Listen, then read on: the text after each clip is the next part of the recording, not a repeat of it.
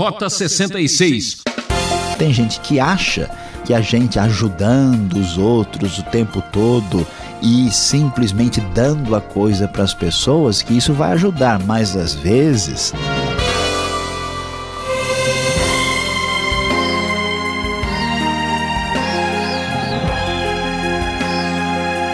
Está começando o programa Rota 66, uma viagem fantástica ao mundo bíblico. A série Cartas Pastorais segue sua jornada pela primeira carta de Paulo a Timóteo, hoje chegando no capítulo 5, que fala sobre a consideração pelas pessoas mais fragilizadas. O professor Luiz Saião apresenta o assunto Respeito, Família, Sobriedade, Vida em Família as Nações Unidas são brincadeira de criança se comparadas às lutas, malabarismos e necessidade de compreensão e perdão em qualquer família. Nenhum sucesso na vida compensa o fracasso do lar. Confira. É, prezado ouvinte, a gente começa lendo o primeiro versículo desse capítulo e a gente logo tem aqui um ensino que chama a nossa atenção. Não repreenda asperamente o homem idoso, mas exorte-o como se ele fosse seu pai. Trate os jovens como a irmãos, as mulheres idosas como a mães e as moças como a irmãs, com toda a pureza. Você sabe que tem gente que imagina que cristianismo é simplesmente espiritualidade diretamente vertical. A pessoa está preocupada com, com a sua relação com Deus, com o que ele sente no coração, com as suas visões, com outras coisas eh, puramente distanciadas deste mundo. E outros imaginam que cristianismo é a apenas uh, reconhecimento da doutrina bíblica, apenas estudo. Alguns são cristãos assim puramente cerebrais. E quando a gente chega no Novo Testamento, a gente percebe o equilíbrio. Paulo falou de doutrina, pois é, agora ele vai falar do relacionamento e o trato adequado das pessoas na comunidade da fé. Então, ele diz: olha, quando você for lidar com as pessoas, trate com todo respeito e com todo cuidado. Os jovens devem ser tratados como irmãos, as mulheres mais velhas como mães, as moças como irmãs. O homem idoso, ele pode estar errado, mas você não pode tratá-lo assim de qualquer jeito, repreendendo ele com dureza e aspereza. Então veja o tato, né? Veja a postura adequada de Paulo aqui ensinando a lidar com as pessoas. É, de certa forma, viver na comunidade ah, da fé com os outros é quase como jogar futebol. A gente tem que tirar a bola sem fazer falta. E assim, na igreja também a gente tem que saber né, lidar, né, jogar no ambiente interno sem causar atrito desnecessário. Pois é, olhando para a questão circunstancial desse texto que fala sobre respeito, fala sobre família e enfatiza a sobriedade, havia um problema específico lá que tinha a ver com as viúvas. O que, que o texto vai nos dizer? Trate adequadamente as viúvas que são realmente necessitadas.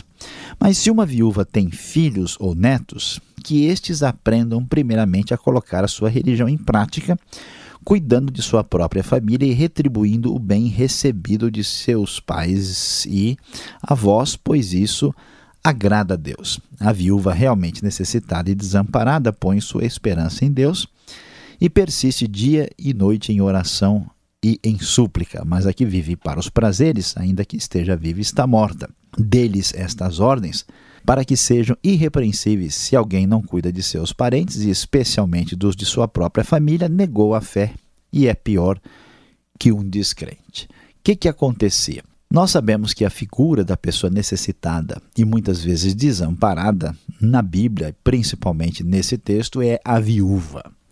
A viúva, perdendo seu marido, tendo uma certa idade, tinha muita dificuldade de sobrevivência, mas é necessário prestar atenção, porque com a caridade, com a atitude né, de, vamos dizer, de ação social da igreja primitiva, muitas viúvas estavam assim pedindo ajuda da igreja e dependendo da igreja. Paulo então vai dar a devida orientação. Olha, vamos pensar direito aqui nesse assunto. Se a viúva tem família, ela deve ser considerada aí por parte da própria família para ser auxiliada. Não é possível que a família vá abandonar a viúva na responsabilidade né, da própria igreja.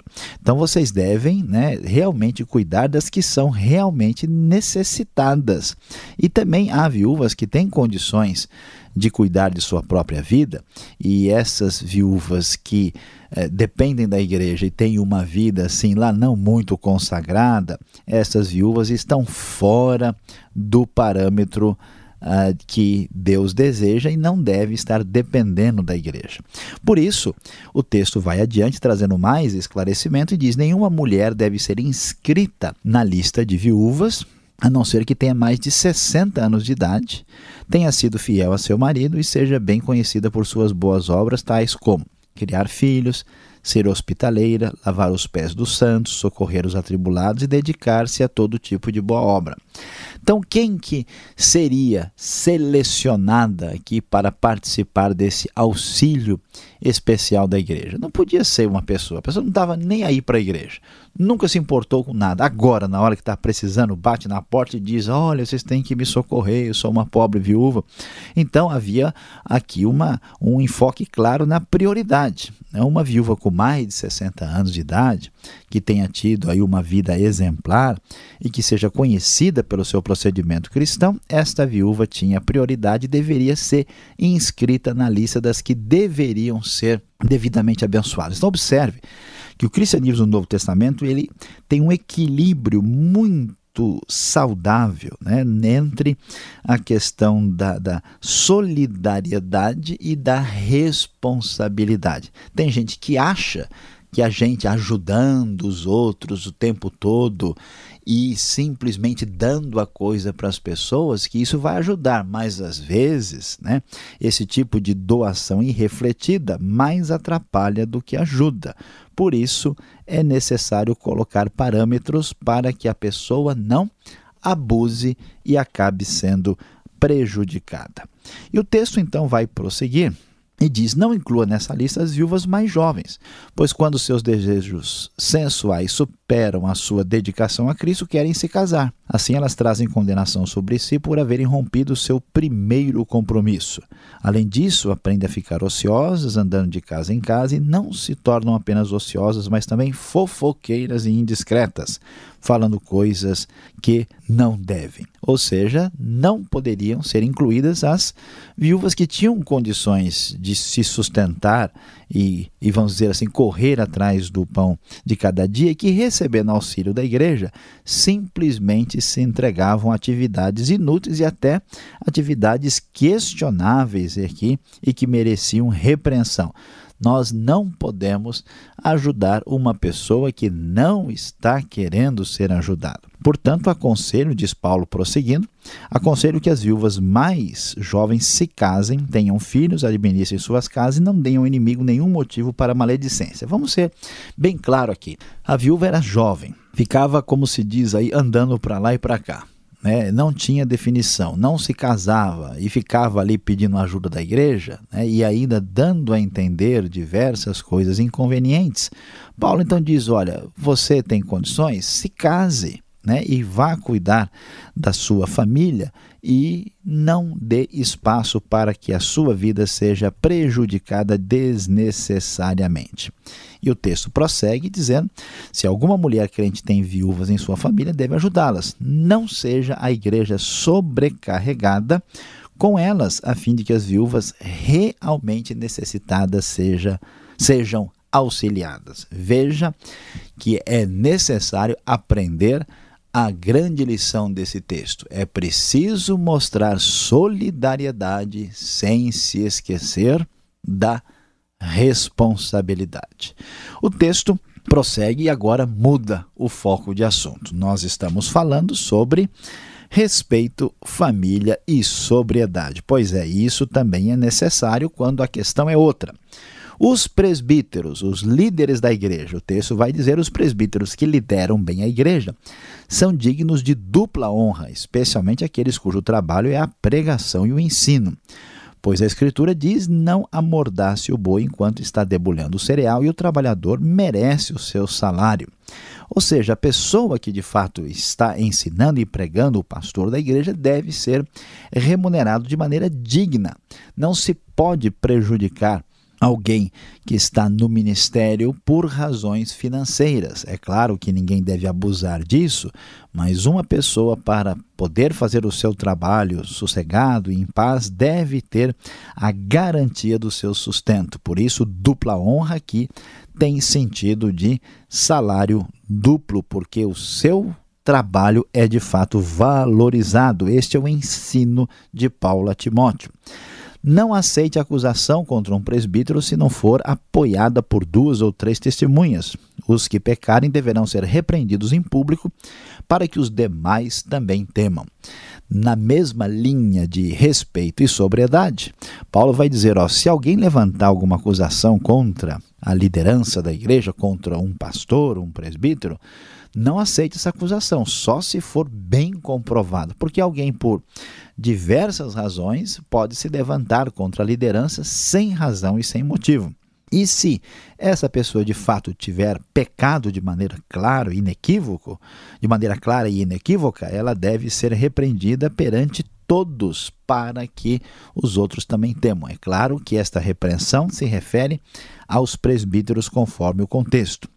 E então o texto prossegue dizendo: Eu exorto solenemente diante de Deus de Cristo Jesus e que diante dos anjos eleitos que procure observar essas instruções sem parcialidade, não façam nada por favoritismo, façam as coisas corretamente.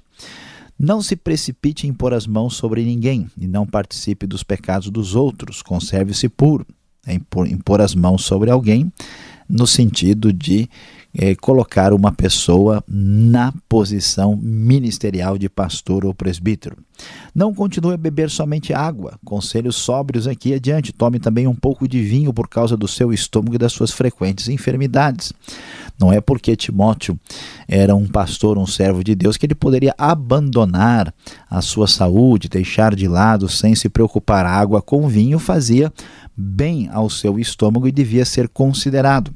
Os pecados de alguns são evidentes, mesmo antes de serem submetidos a julgamento, ao passo que os pecados de outros se manifestam posteriormente. Da mesma forma, as boas obras são evidentes e as que não são não podem permanecer ocultas. A referência também é o que acontece aos presbíteros. Sabemos que Deus é justo, que Deus controla a sua igreja e aquilo que está errado, mais cedo ou mais tarde, irá aparecer meu prezado ouvinte, quando o líder, o pastor, o presbítero, o bispo da igreja está atuando, cuidando dos necessitados, quer sejam viúvas ou não, e vendo qual é o caminho do seu procedimento, ele não pode se esquecer da grande verdade que é preciso ter bastante respeito, cuidar da família e agir com sobriedade.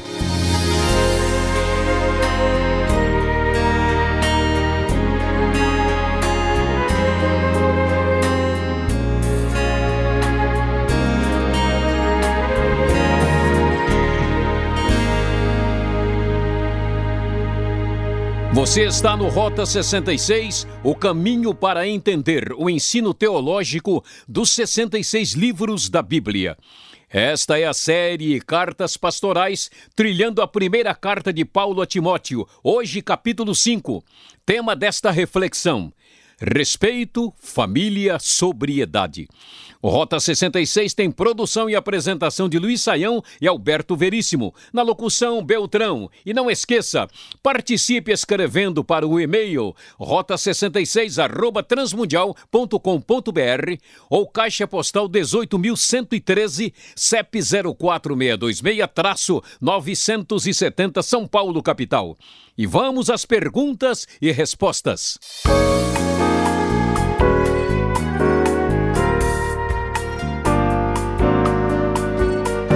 Muito bem, agora passamos à aula prática deste ensino aqui no capítulo 5 de 1 Timóteo. Professor Luiz Saião, Às vezes eu fico pensando, ajudar pessoas necessitadas, será que não pode prejudicar? Como é que a gente sai de uma situação dessa, assim, de querer fazer alguma coisa e de repente fica difícil. Professor Alberto, é necessário ter um equilíbrio aqui nesse assunto, né? Tem gente, por exemplo, que não quer ajudar ninguém, né? Porque ele só vai ajudar uma pessoa se a pessoa tiver um caráter moral perfeito, a pessoa for, né, absolutamente maravilhosa, assim, se a pessoa precisa, essa pessoa merece ajuda. Aí quem está assim não precisa, né? E a pessoa então nunca vai ajudar ninguém porque ele quer aí um, um diploma de PhD em mérito de alguém para poder ajudá-lo. Ah, por outro lado, né, tem gente que é aquela pessoa, ah, eu fico com dó, eu não aguento, eu vejo a pessoa, aí eu dou, né? Mas muitas vezes ajudar uma pessoa necessitada, na verdade prejudica, é o que a gente chama de o um problema do paternalismo, né? Porque a gente nunca ajuda a pessoa a se ajudar.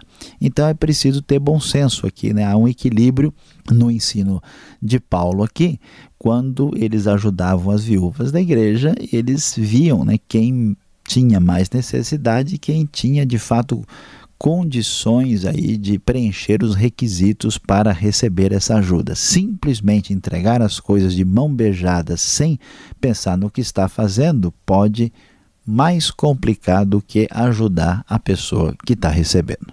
Agora, neste ensino aqui que Paulo está passando o verso 11, o verso 14, parece que eles entram assim em, em choque, porque as viúvas mais jovens deveriam se casar ou não deveriam se casar? Como é que fica essa situação? Pois é, casar ou não casar, eis a questão. Vamos entender o que acontece aqui. No verso 11, Paulo diz: ó, nessa lista de pessoas, de viúvas beneficiadas pela igreja, pode ser que fosse um benefício direto ou então que as viúvas fizessem alguma coisa na igreja e recebessem alguma retribuição. Então ele pede para que não fossem incluídas essas viúvas mais jovens que estavam aí, vamos dizer, uh, muito impulsivas, né, dominadas pelos seus desejos sensuais, querendo como assim casar logo. O primeiro que aparecer a gente tá, né, chegando junto e vamos resolver a parada já. A ideia era essa. Parece que havia um problema, porque no verso 12 diz que elas trazem condenação por haverem rompido seu primeiro compromisso. É possível que se refere a um grupo de viúvas que eh, tinham ficado viúvas e tinham feito um voto de consagração e dedicação a Cristo que talvez até envolvesse algum tipo de trabalho, atividade na igreja. Mas de repente surgiu alguém na parada, né? um partido é interessante, então elas não querem saber de compromisso nada, né? vão correndo para resolver a situação do jeito que lhes parece melhor. Então parece que Paulo está falando sobre isso. Já no 14 a coisa é diferente. As viúvas mais jovens, que não estão presas por nenhum tipo de compromisso, que é, estão aí no momento adequado, estão diante de uma possibilidade de um casamento marcado por direção de Deus, sensato, direitinho, então elas devem se casar e constituir família, já que Deus lhes deu esta oportunidade. Então, são situações diferentes e bem distintas. Eu estava olhando aqui, olha, Paulo gastou assim um um monte de versículos. Ele gastou no mínimo uns 13 versículos, professor, para falar sobre a situação das viúvas. Quantas viúvas tinham nesta igreja? Que ele gasta tanto tempo com esse assunto? Pastor Alberto, a questão das viúvas aqui é circunstancial, né? O assunto viúvas não é para ser lido por nós hoje apenas como viúvas. A viúva é a figura do necessitado aqui nessa, nesta epístola, nesta carta, né? Quando nós temos aí o caso né, de, de outras pessoas numa circunstância semelhante, elas devem ser consideradas aí na mesma, na mesma situação, porque a viúva era a pessoa necessitada mais comum e mais frequente dos tempos antigos, e esse texto nos, uh, nos ensina como lidar com os recursos da igreja diante das pessoas que estão passando necessidade. E é isso que devemos entender aqui. Dupla honra, professor, ou salário duplo? O que podemos tirar aqui do verso 17 do capítulo 5? É, pastor Alberto, é bem objetivo e concreto. Isso aqui significa salário duplo. Por quê? Porque é, quando a gente valoriza uma atividade, quando a gente realmente acha que isso é importante, a gente não deixa de prover recursos para aquilo. Imagine uma empresa que né, pague qualquer coisa aí para o seu principal executivo, ela vai à falência. Então, da mesma maneira, a pessoa que está dedicada ao ensino, né, à liderança da igreja, ela precisa ter um salário digno, porque senão essa pessoa vai ter problema sério com seus filhos, com a sua família e não vai conseguir caminhar adequadamente, vai ter o seu ministério prejudicado. Se alguém está passando necessidade, seus filhos estão com problemas, a sua esposa tem recursos muito limitados, essa pessoa não vai prosseguir uh, adequadamente com o coração para servir a Deus. Então, uh, assim como qualquer coisa que é digna nesta vida de profissão merece salário, o pastor também merece um salário digno. E isso não tem nada a ver com a exploração financeira que pessoas que colocam o dinheiro em primeiro lugar fazem. Nós não podemos viver né, nem num luxo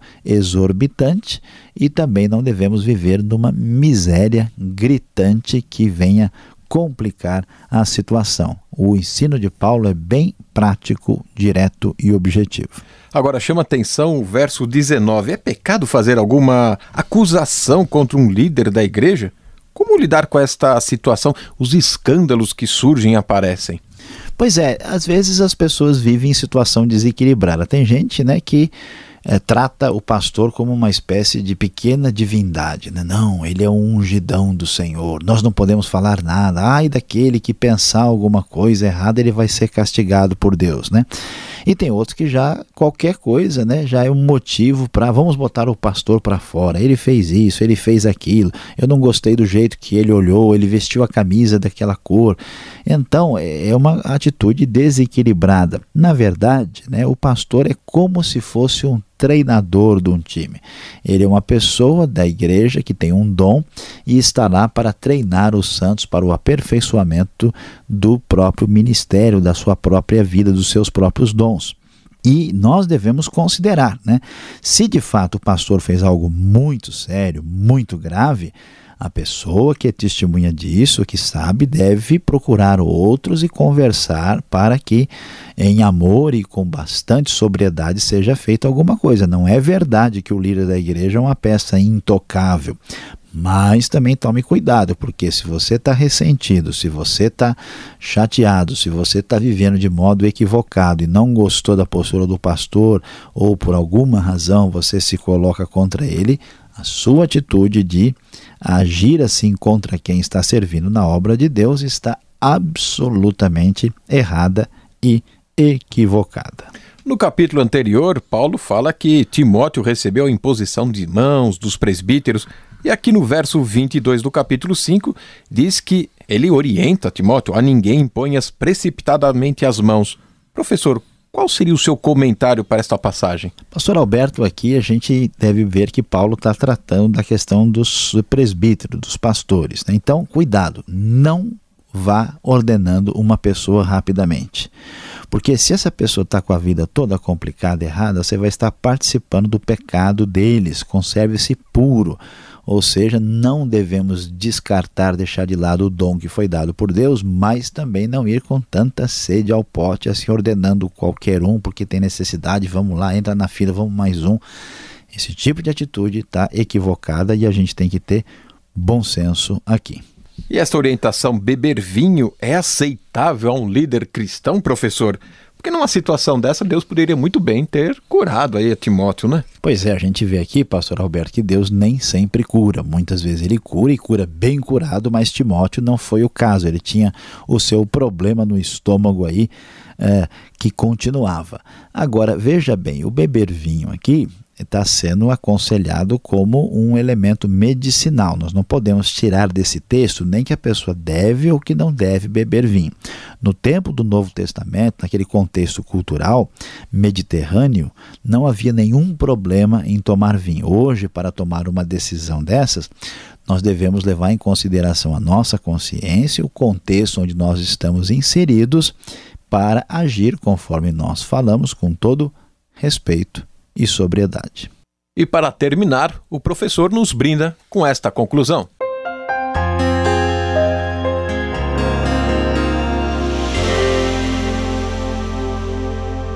É verdade, esta grande conclusão é a nossa aplicação. Vemos aqui que Paulo está ensinando como lidar com os recursos da igreja para ajudar os necessitados, para eh, pagar os salários devidos àqueles que estão trabalhando no reino, para agir com todo respeito e sobriedade. Pois é, saiba, prezado ouvinte, que os recursos do reino são sagrados, todo bom senso e sobriedade são necessários para que eles sejam devidamente usados.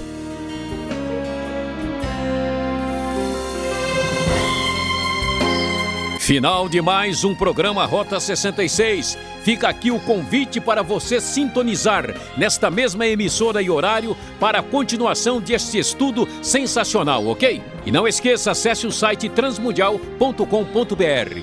Rota 66 é uma realização transmundial. E até lá!